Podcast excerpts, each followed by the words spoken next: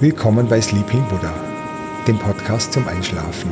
Mein Name ist Ralf Eisend. Die Aufnahme für die heutige Schlafmeditation habe ich im Atlasgebirge am Fuße der Westsahara gemacht. Ich erzähle euch in dieser Folge vom Gebirge und vom felsgewordenen griechischen Gott Atlas, der das Himmelsgewölbe stemmt. Die Geschichte des Gottes Atlas lehrt uns über die Tugend der Ausdauer. Das Atlasgebirge erstreckt sich in einer Länge von 2300 Kilometern von Tunesien über Algerien bis Marokko. Der höchste Gipfel ist mit 4167 Metern der Tubkal im Süden Marokkos. Die Besteigung des Tubkals ist mein Ziel. Ich mache mich von Marrakesch, welches am Fuß des Atlasgebirges liegt, auf in das Bergsteigerdorf Imlil und überquere zunächst in mehreren Tagesetappen das Atlasgebirge Richtung Westsahara, bevor ich von dort aus über den Tubkal zurückkehre. Die Überquerung des Atlasgebirges ist wie eine Zeitreise. Ich kehre zurück in eine archaische Zivilisation. Tagelang sehe ich keine Autos, es gibt in den Dörfern keine Straßen und keinen Strom. Die teils nomadisch lebenden Berber ziehen mit ihren Ziegenherden und Maultieren im Sommer ins Gebirge. Nachts darf ich auf ihren Hochweiden mein Zelt ausschlagen. Die Aufnahme ist entstanden, als ich das Hochgebirge mit seinen Gipfeln überquert hatte und die Landschaft in die Wüste übergeht. Es ist eine mondlose Nacht, in der man die Sterne besonders gut sehen kann, da der Mond kein Streulicht verursacht. Die Sterne scheinen stärker und man kann auch die unzähligen kleinen Sterne und Sternnebel erkennen. Die Milchstraße zieht sich wie ein dickes Sternenband quer über den Himmel. Ich liege im Schlafsack auf dem Rücken, betrachte den Sternenhimmel und lasse meine Gedanken in die Vergangenheit treiben. Das Atlasgebirge war in der Antike die westlichste Grenze der damals bekannten Welt. Im Meer dahinter, im Atlantik, liegt für immer verschollen Atlantis. Homer und Herodot, die griechischen Dichter und Historiker, berichteten über den Gott Atlas, der das Himmelsgewölbe auf seinen Schultern trägt. Der Gott Atlas ist somit das personifizierte Gebirge. Die Aufgabe, die Atlas weit entfernt von den anderen Göttern übernehmen muss, erfordert große Stärke und Durchhaltevermögen. Die Beständigkeit ist seine Tugend. Der Ursprung des Namens Atlas leitet sich vom Begriff Alas ab, was so viel bedeutet wie ertragen. Atlas erträgt sein Schicksal, er trägt das Himmelsgewölbe. Es ist die schwerste Aufgabe, die dem Führer der Titanen nach der Niederlage im Kampf auferlegt wurde.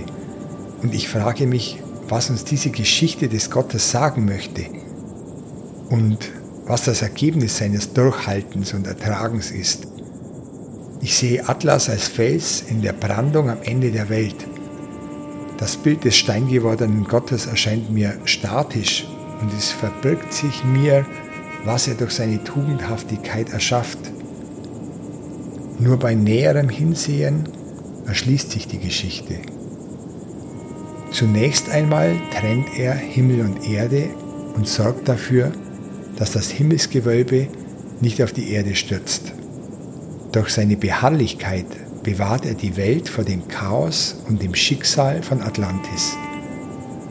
Atlantis ist dabei die Warnung und erinnert uns daran, was passiert, wenn die Welt aus den Fugen gerät, wenn Systeme oder Gesellschaften zusammenbrechen. Atlas trennt Himmel und Erde aber nicht nur er stellt auch die Verbindung zwischen Himmel und Erde her.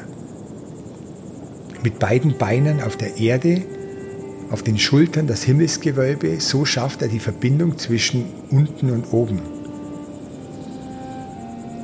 Er ist es, der die Astronomen lehrt, den Himmel und die Sternbilder zu lesen und diese für die Fruchtfolge in der Landwirtschaft zu nutzen. Und er gibt den Seefahrern Himmelskarten zur Hand, mit deren Hilfe sie ihre Schiffe navigieren können. Er ist ein Vorbild für uns Menschen, starke und ausdauernde Persönlichkeiten, welche eine große Last tragen, sind die Stützpfeiler unserer Familien und Gesellschaft.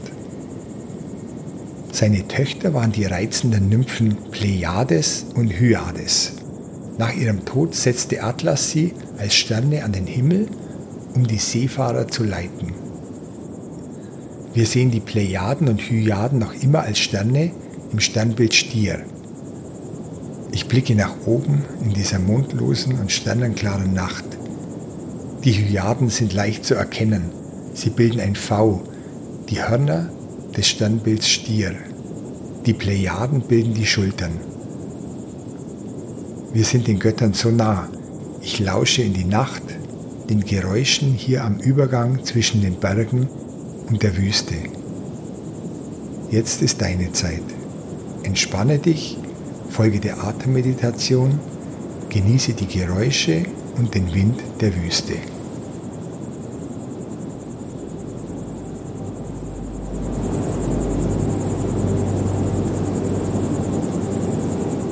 Mach es dir bequem im Liegen oder Sitzen und schließe die Augen. Atme fünf Sekunden ein und fünf Sekunden wieder aus. Atme tief und langsam in den Bauch ein und wieder aus.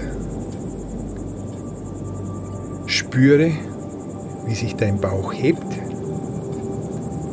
und wieder senkt beim Ausatmen. Atme ruhig weiter und entspanne dabei alle Muskeln. Entspanne dich tiefer mit jedem Ausatmen. Du hast heute viel geleistet. Du hast heute viel gesehen und gehört. Jetzt ist deine Zeit, um dich zu entspannen. Du hast heute viel nachgedacht, geredet und erledigt. Du hast dir jetzt Ruhe verdient. Du hast viel gearbeitet und bist weit gelaufen. Für heute hast du genug getan. Du kannst jetzt ruhig alle Muskeln entspannen und die Ruhe genießen.